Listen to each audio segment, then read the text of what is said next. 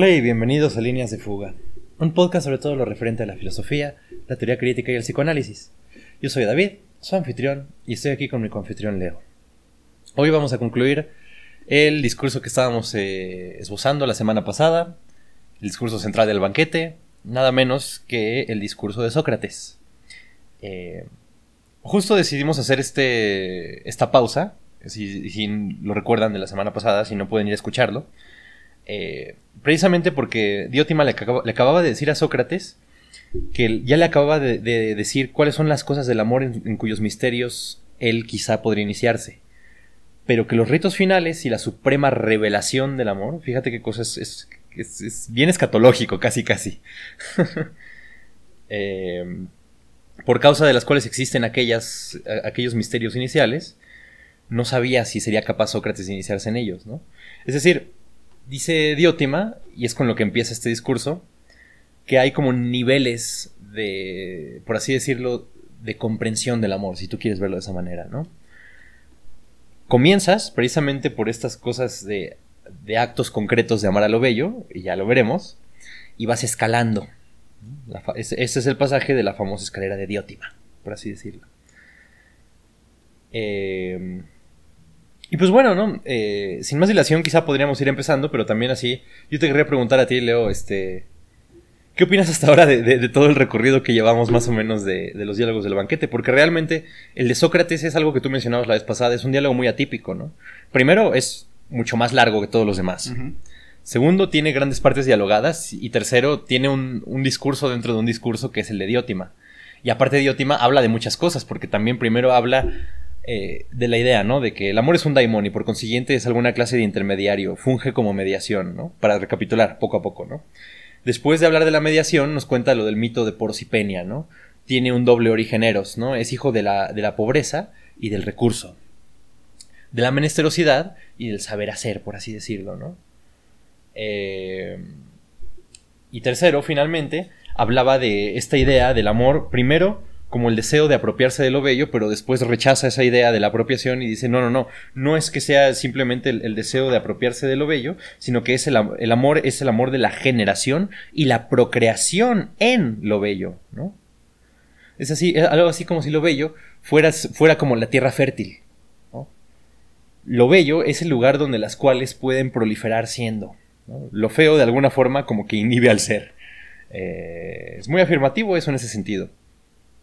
Eh, pero bueno, ¿no? Este es el recorrido que hemos hecho hasta ahora. Con este podcast se, concluye realmente una, eh, una serie de discursos, porque el de Asibiades, como ya dijimos, es algo que sobra o que resta o que es, es fragmentario, pero es algo que es casi casi como un apéndice, si tú te das cuenta, ¿no?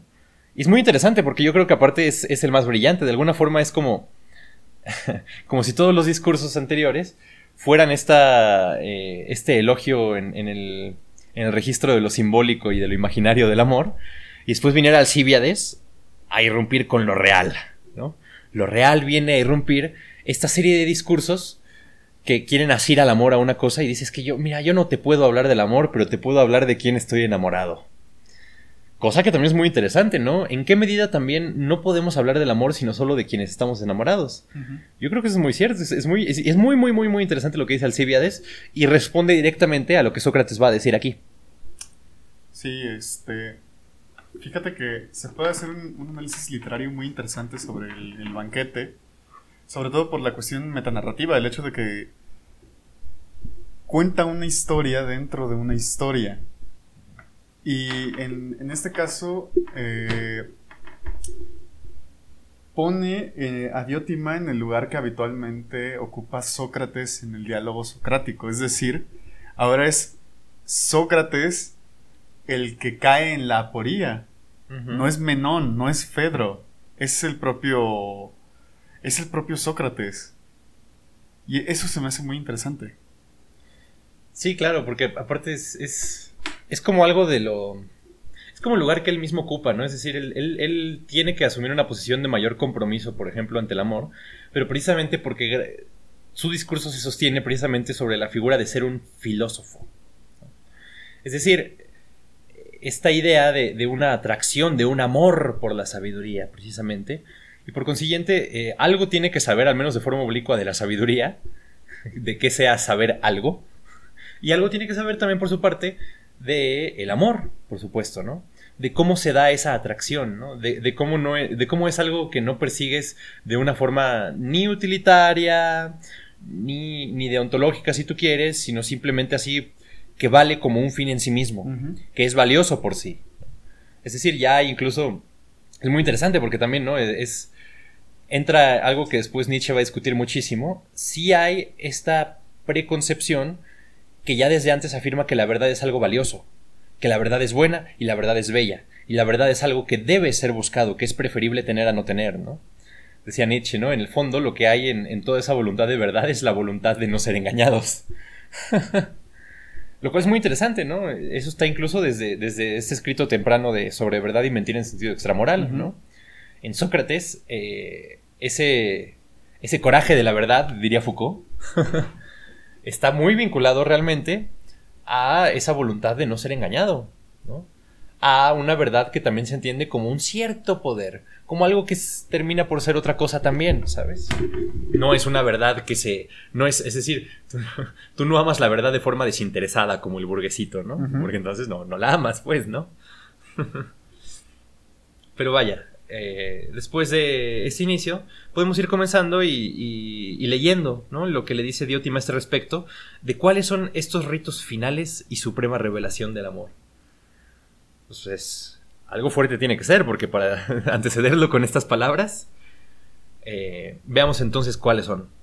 Es lo siguiente. Yo misma te los diré, y no escatimaré ningún esfuerzo. Intenta seguirme, si puedes. Es preciso, en efecto, que quien quiera ir por el recto camino a ese fin, comience desde joven a dirigirse hacia los cuerpos bellos. Y, si su guía lo dirige rectamente, enamorarse en primer lugar de un solo cuerpo y engendrar en él bellos razonamientos. Luego, debe comprender que la belleza que hay en cualquier cuerpo afín, eh, eh, en cualquier cuerpo, es afín a la que hay en otro, y que, si es preciso perseguir la belleza de la forma, es una gran necedad no considerar una y la misma, y la misma la belleza que hay en todos los cuerpos. Una vez que haya comprendido esto, debe hacerse amante de todos los cuerpos bellos y calmar ese fuerte arrebato por uno solo, despreciándolo y considerándolo insignificante. A continuación, debe considerar más valiosa la belleza de las armas que la del cuerpo, de suerte que si alguien es virtuoso de alma, aunque tenga un escaso esplendor, séale suficiente para amarle, cuidarle, engendrar y buscar razonamientos tales que hagan mejores a los jóvenes, para que sea obligado, una vez más, a contemplar la belleza que reside en las normas de conducta y en las leyes, y a reconocer que todo lo bello está emparentado consigo mismo. Y considere de esta forma la belleza del cuerpo como algo insignificante. Después de las normas de, después de, las normas de conducta, debe conducirle a las ciencias, para que vea también la belleza de éstas, y, fijando ya su mirada en esa inmensa belleza, no sea, por servil dependencia, mediocre y corto de espíritu, apegándose, como un esclavo, a la belleza de un solo ser, cual la de un muchacho, de un hombre o de una norma de conducta, sino que, vuelto hacia ese mar de lo bello y contemplándolo, engendre muchos bellos y magníficos discursos y pensamientos en ilimitado amor por la sabiduría, hasta que fortalecido entonces y crecido descubra una única ciencia cuál es la ciencia de una belleza como la siguiente Intenta ahora, dijo, prestarme la máxima atención posible. En efecto, quien hasta aquí haya sido instruido en las cosas del amor, tras haber contemplado las cosas bellas en ordenada y correcta sucesión, descubrirá de repente, llegando ya al término de su iniciación amorosa, algo maravillosamente bello por naturaleza, a saber, aquello mismo, Sócrates, por lo que precisamente se hicieron todos los esfuerzos anteriores. ¿Qué? En primer lugar, existe siempre, y ni nace ni perece, ni crece ni decrece. En segundo lugar, no es bello en un aspecto y feo en otro, ni unas veces bello y otras no, ni bello respecto a una cosa y feo respecto a otra, ni aquí bello y allí feo, como si fuera para unos bellos y para otros feo. Ni tampoco se le aparecerá esta belleza bajo la forma de un rostro, ni de unas manos, ni de cualquier otra cosa de la que participa un cuerpo, ni como un razonamiento, ni como una ciencia, ni como existente en otra cosa. Por ejemplo, en un ser vivo, en la tierra, en el cielo, o en algún otro, sino en la belleza en sí, que es siempre consigo misma específicamente única, mientras que todas las demás las demás cosas bellas participan de ella de una manera tal que el nacimiento y la muerte de éstas no le causan ni aumento ni disminución, ni le ocurre, ni, le ocurre absolutamente nada. Por consiguiente, cuando alguien asciende a partir de las cosas de este mundo mediante el recto amor de los jóvenes y empieza a divisar aquella belleza, puede decirse que toca casi el fin pues esta es justamente la manera correcta de acercarse a las cosas del amor, o de ser conducido por otro, empezando por las cosas bellas de aquí y sirviéndose de ellas como peldaños, ir, como de peldaños, ir ascendiendo continuamente en base a aquella belleza, de uno solo a dos, y de dos a todos los cuerpos bellos, y de los cuerpos bellos a las bellas normas de conducta, y de las normas de conducta a los bellos conocimientos, y partiendo de estos terminar en aquel conocimiento que es conocimiento no de otra cosa, sino de aquella belleza absoluta, para que conozca al fin lo que es la belleza en sí. En este periodo de la vida, querido Sócrates, dijo la extranjera de Mantinea, más que ningún otro, le merece la pena al hombre vivir. Cuando contempla la belleza en sí. Si alguna vez llegas a verla, te parecerá que no es comparable ni con el oro, ni con los vestidos, ni con los jóvenes y adolescentes bellos, ante cuya presencia ahora te quedas extasiado y estás dispuesto, tanto tú como otros, con tal de poder ver al amado y estar siempre con él a no comer ni beber, si fuera posible, sino únicamente a contemplarlo y estar en su compañía. ¿Qué debemos imaginar, pues, dijo, si le fuera posible a alguno ver la belleza en sí, pura, limpia, sin mezcla, y no infectada de carnes humanas, ni de colores, ni, en suma, de otras muchas fruslerías mortales, y pudiera contemplar la divina belleza en sí, específicamente única? ¿Acaso crees, dijo, que es vana la vida de un hombre que mira en esa dirección? ¿Que contempla esa belleza con lo que es necesario contemplarla y vive en su compañía? ¿O no crees? dijo, que sólo entonces, cuando vea la belleza con lo que es visible, le será posible engendrar no ya imágenes de virtud, al no estar en contacto con una imagen, sino virtudes verdaderas, ya que está en contacto con la verdad, y al que ha engendrado y criado una virtud verdadera, ¿no crees que le es posible hacerse amigo de los dioses y llegar a ser, si algún otro hombre puede serlo, inmortal también él? Esto, Fedro y demás amigos, dijo Diótima, y yo me quedé convencido. Y convencido intento y también persuadir a los demás de que para adquirir esta posesión difícilmente podría uno tomar un colaborador de la naturaleza humana mejor que Eros. Precisamente por eso, yo afirmo que todo hombre debe honrar a Eros, y no solo yo mismo honro las cosas del amor y las practico sobremanera, sino que también las recomiendo a los demás, y ahora y siempre elogio el poder y la valentía de Eros, en la medida en que soy capaz. Considera, pues, Fedro, este discurso, si quieres, como un encomio dicho en honor a Eros. O, si prefieres, dale el nombre que te guste y como te guste. Eh, pues bien, ¿no? Este, este pasaje realmente es, paradigmático porque es, yo creo, eh, una de las apariciones más claras de una idea platónica en el sentido, en el sentido estricto del término, pues, ¿no? Es decir, y es tal cual como aparece. Y, y, finalmente es, muy interesante, por ejemplo, cómo termina, ¿no? De que dice, cuando por fin vemos con aquello que es visible. De cuando vea la belleza con lo que es visible, le será posible engendrar no ya imágenes de virtud, al no estar en contacto con una imagen, sino virtudes verdaderas. Bueno, eh, esa visibilidad, si tú te das cuenta, ya no es la de los sentidos, es, la luz de la razón, por así decirlo, para usar esta metáfora muy, muy ilustrada, ¿no? Pero es eso, es precisamente la, idea de que tú vas abstrayendo y abstrayendo, y entonces, por consiguiente, y es, lo realmente lo gacho de Platón, porque en última instancia, eh, Platón devalúa este mundo. ¿no? Y no, no porque haya un mundo de las ideas ni nada, pero, pero devalúa las cosas concretas, por decirlo así, devalúa las cosas particulares porque entonces ya nada más son bellas en tanto están subsidiadas por la belleza en sí.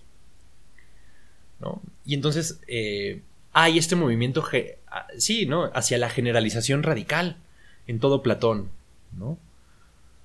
hasta, hasta de la diferencia hay alguna clase de idea, si te das cuenta, ¿sabes? Es, es muy interesante eso.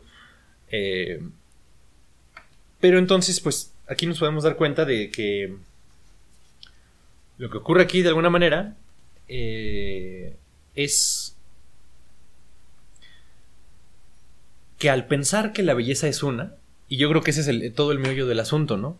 Para que exista tal cosa como una idea platónica, tienes que pensar, por ejemplo, que hay una justicia, que hay una belleza, que hay un bien.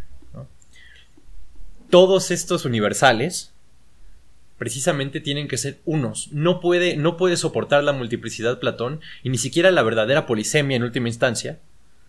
Eh, precisamente por este elemento, ¿no? Porque. Este. Porque en última instancia casi casi es, muy problemático porque es como tomar la realidad de los conceptos bien, bien en serio, ¿no? Y, y es muy problemático porque, claro, ¿no? Es, lo que después eh, tantos filósofos del giro lingüístico, ¿no? yo creo que el, más eh, paradigmático a ese respecto es Heidegger, ¿no? Que es más bien de, pero a ver, es que entonces así, esto que yo le llamo lo bello, lo justo, ¿no? ¿Cuál es toda la metafísica que hay detrás? Toda esta metafísica de la presencia, diría Heidegger, todo este lenguaje ontoteológico. Y fíjate cómo las ideas platónicas sí son como algún ejemplo paradigmático de lo que Heidegger eh, llamaría precisamente lo ontoteológico. en última instancia, lo que termina por hacer es, es bueno, eso, es la metafísica para él, ¿no? Toda la historia de la metafísica es ontoteología, porque em, cuando quiere hablar del ser, en realidad está hablando de un ente. Expresa al ser en términos del ente. Estas ideas son cosas. O sea, son entes, pues, ¿no? La belleza en sí es alguna clase de ente. Si, si, si agarras ese tipo de lectura. Eh, pero también es, muy curioso porque no es tan fácil deshacerse de soslayo de esto y decir, no, no existe ninguna idea, es pura convención y, hacerse el pragmatista, ¿no? Y, y, llegar como Peirce. Porque también, entonces, si tú haces eso, es que decir, por ejemplo, también hay una razón por la cual muchas de las contribuciones lógicas emanan de, esta forma de pensar, por ejemplo, ¿no? Es decir, Frege, por ejemplo, que es muy probablemente el, lógico más brillante de, principios del siglo XX, finales del XIX. eh, Frege, por ejemplo, en su conceptografía, si no mal recuerdo, postula para, para que el, lenguaje pueda funcionar así como él dice que debe de funcionar, alguna clase de platonismo. Es decir, entonces también es decir, no hay que ser eh, ingenuos con Platón, porque Platón, al postular tal cosa como el Eidos, eh, de lo que nos está salvando de alguna manera es de la experiencia de un mundo descoyuntado. Lo que él está intentando es, es eh, superar toda la serie de contradicciones que se llegan a ir presentando una y otra vez, ¿no? Porque todavía aquí sí es cierto de que hay esta imagen de que la contradicción es mala. Aquí todavía la contradicción no es productiva más que de una forma retórica, por así decirlo, ¿no? Tiene una función retórica, tiene una función discursiva, estimula de alguna manera el pensamiento como la partera, pero no es, eh, es algo que debe de quedar atrás. Yo creo que el primero también, por ejemplo, de que es capaz de incorporar no solo a la, contradicción, que claro que sí, sino también al error, si es Hegel, ¿no? Por ejemplo, ¿no? Porque también tú, mencionabas a Kant en el podcast pasado. Eh, en Kant, si tú ves en la crítica de la razón pura, la dialéctica tiene un es, es, un término peyorativo para Kant. La dialéctica es el pensamiento cuando empieza a querer pensar cosas que no se pueden pensar. Es muy interesante, ¿no? Porque también es, como alguna clase de, de, historia de un término que deviene después en otra cosa. Eh, y entonces, en cambio, también es, es claro, ¿no? Porque la, dialéctica siempre es un... ¿Qué hago yo con, con, las oposiciones? Pero no solo con las oposiciones, sino también con la coexistencia de... de no, no, no, no solo la coexistencia, ¿sabes? Sino incluso el devenir contradictorio de distintas cosas, ¿no? ¿Cómo puedo pasar de estar en, un, en error a verdad, por ejemplo, ¿no? Y eso es algo que Hegel explicaría, por ejemplo, de una forma muy dialéctica, obviamente, ¿no? El conocimiento, y eso es algo que a él le interesa, ¿no? Solo se llega al saber absoluto más que escalando todas las escaleras de, los saberes eh, parciales, por así decirlo, ¿no? De los saberes todavía demasiado concretos, de los saberes también todavía demasiado abstractos, ¿no? Es decir, son toda una serie de estadios que, por así decirlo, se ven superados. Pasa algo muy parecido aquí en la escalera de Diótima. Empiezas por el amor por un cuerpo bello, ¿no? Te conviene amar un cuerpo bello y engendrar bellas ideas en él, ¿no? Como alguna clase de enamoramiento primero, si lo quieres ver así. Eh, para Sócrates, o, bueno, y para Sócrates y para Diótima, una vez amas un cuerpo verdadero, te das cuenta de que hay de. Verdadero, vaya, valga, qué platónico desliz. eh, un cuerpo bello. una vez que amas un cuerpo bello, eh, pasas a, ver que hay otros cuerpos que también son bellos. Pasas a ver que hay otros entes que también comparten esa cualidad. Y entonces ese es como un primer pasito para la abstracción. Si te das cuenta, ya no dices, ah, es que me encanta él. Y dices, no, es que mira, es que también eh, hay muchas hay muchas hay muchos cuerpos muy bellos y entonces ya amas a la belleza que está presente en todos los cuerpos bellos pero todavía sigue siendo algo material de alguna forma no el punto es para llegar a esa pureza todavía le tienes que despojar de ese contenido material es decir pero a ver es muy parecido no en Platón tiene esta frase que dice solo la justicia es justa a pesar de que hay acciones justas, porque hay acciones que aparte de ser justas son otro tipo de cosas, también son bellas, también son X o Y, ¿no? Bueno, eh, un cuerpo puede ser bello, pero no es únicamente bello. Participa también de toda una serie de, ideas diferentes, ¿no? Eh,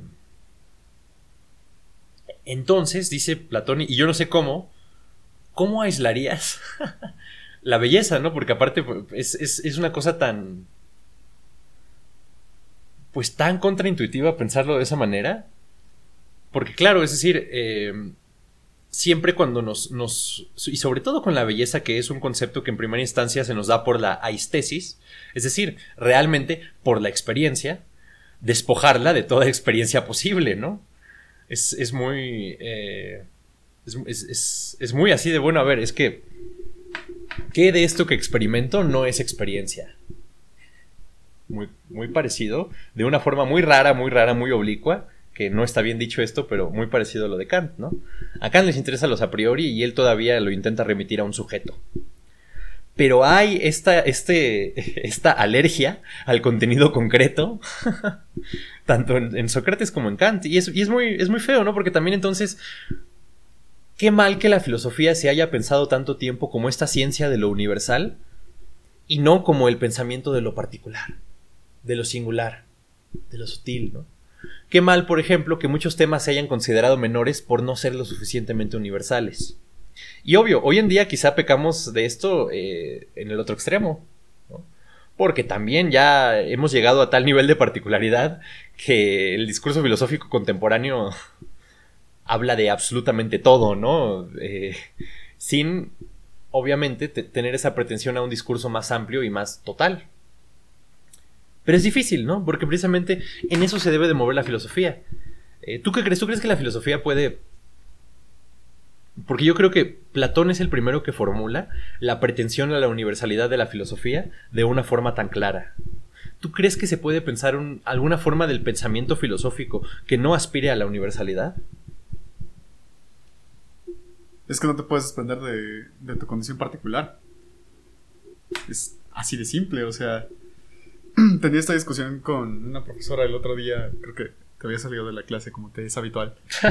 Eh, y teníamos esta discusión sobre si era posible hacer este una filosofía, no en México, una filosofía de México.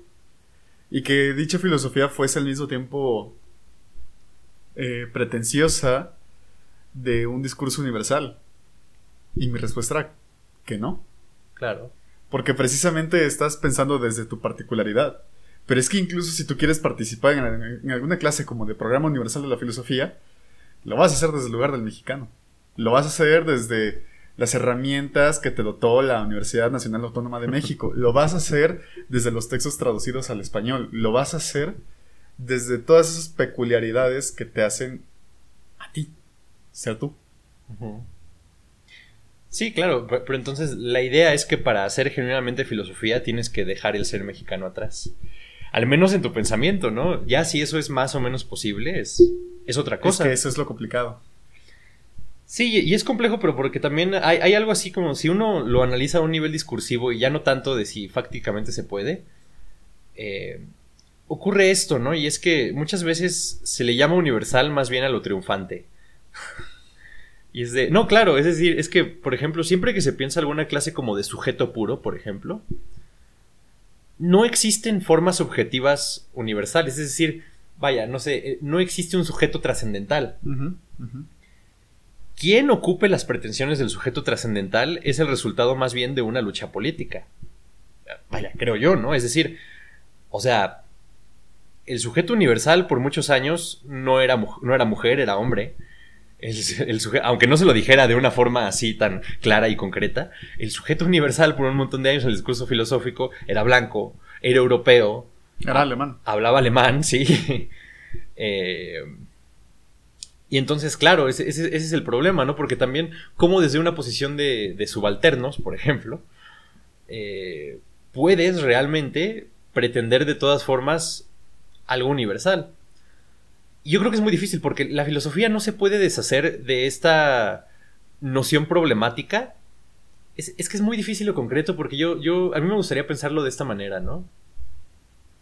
Mm, ¿Cómo decirlo? La filosofía siempre es algo que te atañe, que te debe de, de, de atañir de una forma personal, ¿no? que te interpela de tal manera, pero que debe dar, que debe dar, dar cuenta siempre de cómo y en qué medida aquello de lo que estás hablando ya no es tu pequeño asunto personal. No sé si se entienda muy bien la diferencia, ¿no?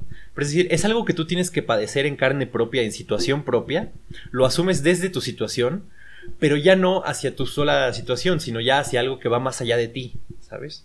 Ese es el punto, que en el resultado sea capaz de ir más allá de mí, y no solo más allá de mí, más allá de mi coyuntura, ¿no? Eh, más allá de mi problemática concreta. En ese sentido, eh, el, el espíritu detrás de, la intentona platónica es muy loable, ¿sabes? Porque yo creo que es, es el primero que lo intenta en, en esta medida y toda la herencia filosófica que después intenta hacer esto, lo hace de aquí. Pero también, obviamente, tiene mil problemas.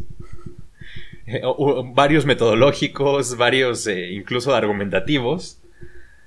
Eh, pero yo sí te diría que incluso sí hay un impulso de alguna manera que, que cabría calificar de antirrelativista en última instancia en toda filosofía. Porque realmente así, y piensas, ¿qué, qué es eso? ¿No? Es decir, a ver, vamos a preguntarnos por la belleza, pero ya no es, ya no es la belleza para mí, ya no es la belleza para ti, ya no es la belleza particular en, en alguien que tuviste un día. Vamos a ver, entonces, a ver, es, es eso, ¿no?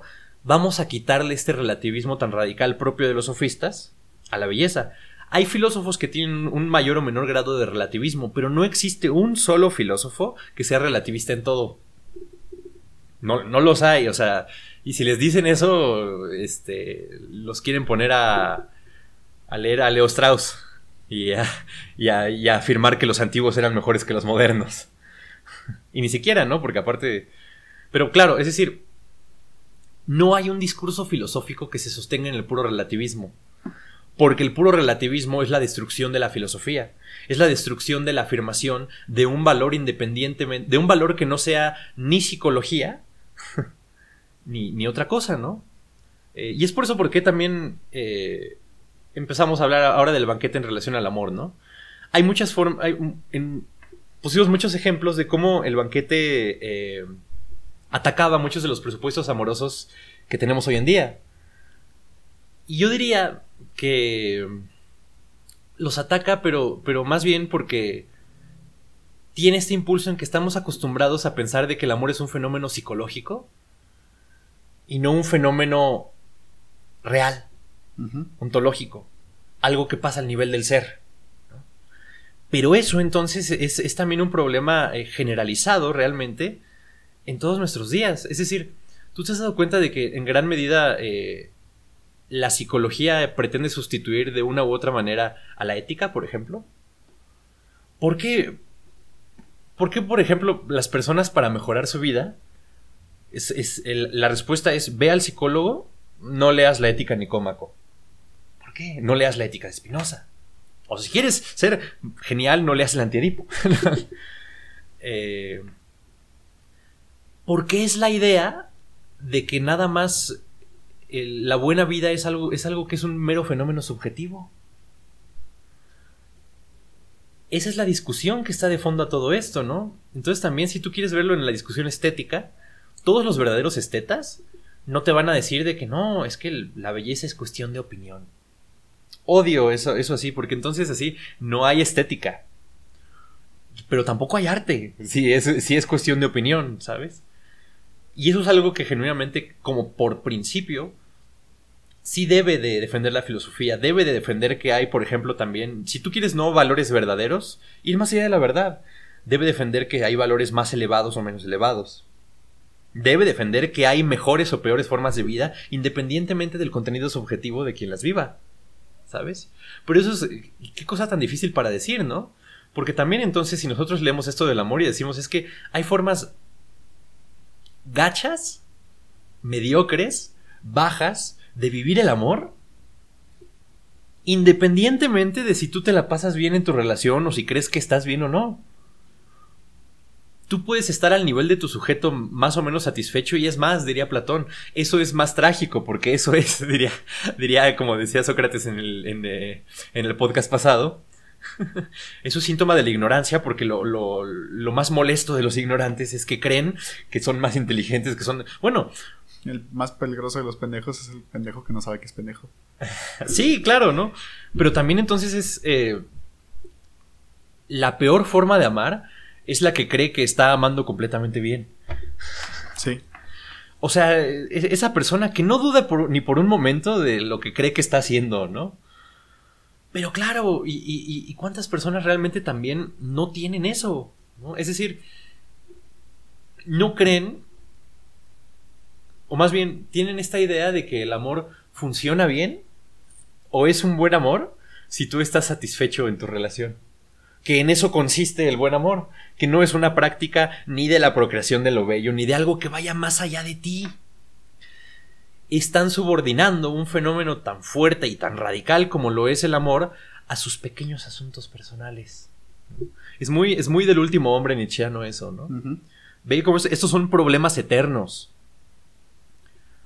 porque claro, y también, ¿cuál es la crítica? Sócrates, me encanta esto que decía al, final del discurso de Agatón, ¿no? Le dice, es que a ver, o sea, a mí me dijeron que iban a elogiar a Eros, pero ustedes no han hecho más que decir cuáles son los bienes que él les da a los hombres. Vamos a hablar del amor, pero vamos a hablar del amor así eh, como algo que va más allá de, de uno u otro amor particular. Como algo que no consiste nada más en mi satisfacción subjetiva y personal eh, y de, nuevo, ¿no? Yo no haría esto de, hablar de la belleza absoluta. Yo no diría que hay que escalar a lo bello en sí mismo, porque aparte, primero, pues eso. A, ver, si eres plotiniano, a lo mejor, ¿no? Pues ya lo, único absolutamente bello es lo uno. Y, es. Y Plotino era místico por una razón. Pero sin embargo, entonces hay, hay un problema de que la dificultad de establecer un razonamiento que sin caer en esto en lo que cae Platón, que aparte ya no nos convencería ni retóricamente hoy en día, reivindique un no relativismo, una idea del valor que sí, eh, que sí va más allá de, de, la psicología, literalmente, Entonces, vaya, si, si, si de algo se quieren llevar ustedes de, de esta serie de episodios de líneas de fuga, y por eso yo creo que irrumpe finalmente, aparte Alcibiades, al, al final del de, banquete, es que tenemos que emancipar al amor de, la, de lo que han hecho de él hoy en día. Lo tenemos que emancipar de, de su psicologización. Lo tenemos que emancipar de su relativización y por consiguiente de su banalización. Porque, digan lo que digan, ¿es banalizar el amor? Creer que el amor es algo que está nada más entre tú y tu pareja. Porque es algo que los trasciende. Es, algo que los trasciende incluso como individuos. Es una, es una actividad creativa, pero entonces es, es un acto grande. ¿Cuántos de nosotros somos, somos todavía capaces de actos grandes? ¿Sabes? Porque si no, eh, el amor termina por ser alguna clase como de cuidado de sí. un ideal ascético. También, bueno, y, y ni siquiera un ideal ascético, casi casi como un mito de la evasión, ¿no? Es decir, el amor es una de esas cosas que yo hago para soportar la existencia en lo que me muero. Uh -huh. Terrible, terrible porque entonces es todo lo contrario, es, es, amas como un mortal y no amas con lo que es inmortal en ti, diría Sócrates. Todo el verdadero amor apunta a la inmortalidad. Me acuerdo mucho, a, a, había esta frase de, de, Borges que yo recordaba, ¿no? Cuando leíamos lo de la semana pasada. El amor es de tal carácter que, como decía Borges, eh, aún sabiendo que nada se edifica sobre la piedra y todo sobre la arena, hay que edificar en la arena como si esta fuera piedra. Y eso es lo que hay que hacer con el amor. Hay que amar de tal manera como si ese, ese, resultado, todo lo que tú creas de tu amor, fuera a ser inmortal. ¿Por qué? Y dice Sócrates, porque en realidad lo es. Porque la gente sí tiene hijos, porque la gente sí crea nuevas posibilidades de vida, porque la gente sí da a luz nuevas ideas sí lo hace. Sí da a luz también eh, nuevas formas de sentir. Pero bueno, eh, yo creo que con eso podemos terminar con lo de Sócrates. El próximo episodio vamos a tener con lo de Alcíbiades. ¿Tú quieres agregar algo más a este respecto? No. Bueno, perfecto. Entonces nos vemos la próxima semana con el discurso de Alcíbiades que ocupa el lugar de lo real en el lenguaje lacaniano. Nos vemos hasta entonces y hasta la próxima.